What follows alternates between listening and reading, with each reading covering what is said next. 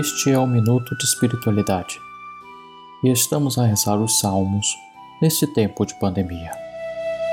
Os Salmos têm a virtude de elevar até Deus a mente das pessoas, despertar nelas piedosos e santos afetos, ajudá-las maravilhosamente a agradecer na prosperidade e a dar-lhes, na adversidade, consolo e fortaleza de ânimo da instrução geral sobre a liturgia das horas.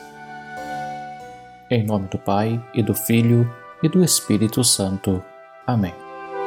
Salmo 115 Guardei a minha fé, mesmo dizendo: É demais o sofrimento em minha vida.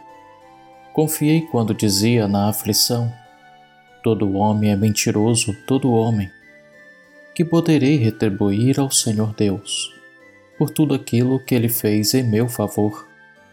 Elevo o cálice da minha salvação, invocando o nome santo do Senhor. Vou cumprir minhas promessas ao Senhor, na presença de seu povo reunido. É sentida por demais pelo Senhor a morte de seus santos, seus amigos.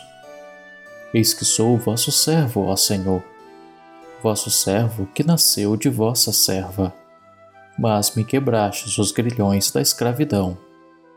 Por isso oferto um sacrifício de louvor, invocando o nome santo do Senhor. Vou cumprir minhas promessas ao Senhor, na presença de seu povo reunido, nos atos da casa do Senhor, em teu meio, ó cidade de Sião.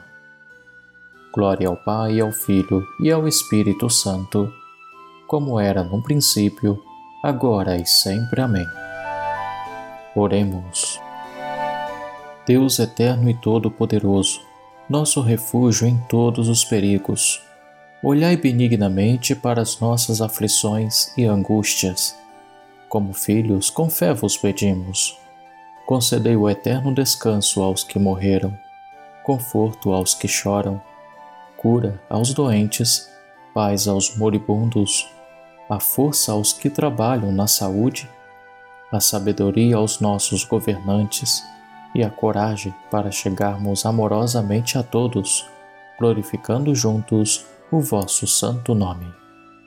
Por nosso Senhor Jesus Cristo, vosso Filho, na unidade do Espírito Santo. Amém. Em nome do Pai e do Filho e do Espírito Santo. Amém.